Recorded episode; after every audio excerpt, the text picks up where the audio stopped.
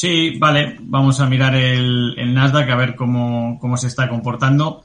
Eh, efectivamente, pues bueno, eh, una jornada como, como tenemos en, en pantalla, de, que, está yendo a, mucho menos, eh, caídas, como decimos, del 3,2%, bastante abultadas. Hemos perdido la media de 30 sesiones en diario ya hace, ya hace prácticamente una semana.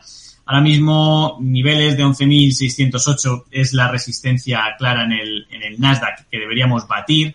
Pero claro, más que la resistencia, eh, empezamos a apuntar, ¿no? O a vigilar esos, esos mínimos. Esos mínimos que se produjeron a mitad de, de octubre y que tienen los 10.436 como objetivo. Actualmente el Nasdaq cotizando en los 10.800. ¿Qué pasaría? Si a partir de ahí eh, el índice es capaz de rehacerse, pues podremos tener un apoyo, una zona nueva de acumulación y un suelo eh, para intentar batir eh, zonas por arriba. Pero si miramos un gráfico semanal, lo que tenemos bastante claro es que de momento la tecnología sigue bastante débil, como casi todo el año. Tenemos precisamente un rechazo a la media de 30 sesiones prácticamente desde la semana pasada, donde estábamos cotizando casi en los 12.165 y eh, pues eh, como digo, eh, mientras esta media de 30 sesiones sea descendente y continúe bajando, lo más probable es que actualmente tengamos turbulencias ¿no? en, la tecnología, en, en el mercado americano de estas 100 empresas es cierto que ya algunos indicadores de cobertura nos han dado muestra de que deberíamos cubrir una parte de la cartera por ese deterioro de los índices. Eh, pero bueno, en cualquier caso, eh, ahora mismo es eh, uno, el Nasdaq es uno de los índices más débiles, desde luego, de, de allí, del continente americano. Hmm. Tenemos dentro del Nasdaq algunos movimientos particularmente llamativos a la baja esta jornada. Tenemos a Lam Research, por ejemplo, con descensos de más del 10%, a títulos como Nvidia, Applied Materials o Tesla recortando por encima del 8%. Advances Micro Devices también con caídas superiores, en este caso, a los 7 puntos porcentuales. Hemos visto el Nasdaq. Vamos a echar un vistazo al resto de, principales indicadores. ¿Qué niveles estarían vigilando ustedes ahora mismo especialmente? ¿Qué consideran relevante, clave para lo poco que resta de, este ejercicio? Si miramos al resto de índices estadounidenses y también a los principales aquí en Europa. Pues bueno, si desde luego los que peor están haciendo este, este último tramo del año son los, son los índices americanos, sin duda.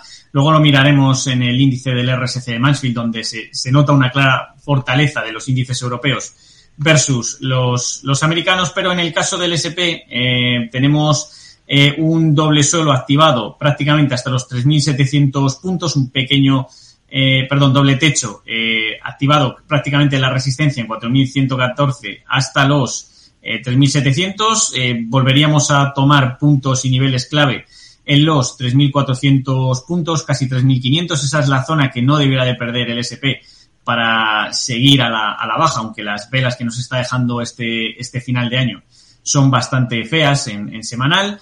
Eh, en el caso también de, de, algunos índices, como por ejemplo en el, en el DAX, vamos a echarle un, vistazo a ver qué tal, qué tal lo está haciendo. Aquí en, en este caso, como veíamos, Europa tiene un poquito más de, de margen y se puede permitir perder un poquito eh, la senda eh, de corto plazo alcista que, traía, ¿no?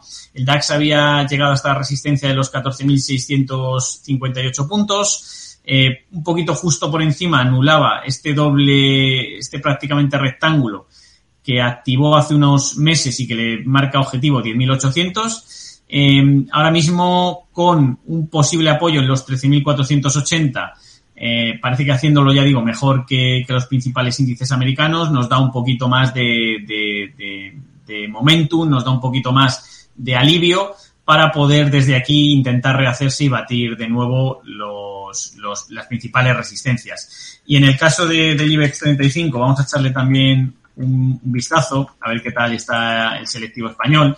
Pero como vemos, eh, bueno, eh, enclaustrado en un canal descendente bajista, eso sí, eh, parece que se ha acercado al, al soporte de los 8.000 puntos y desde ahí de momento está funcionando.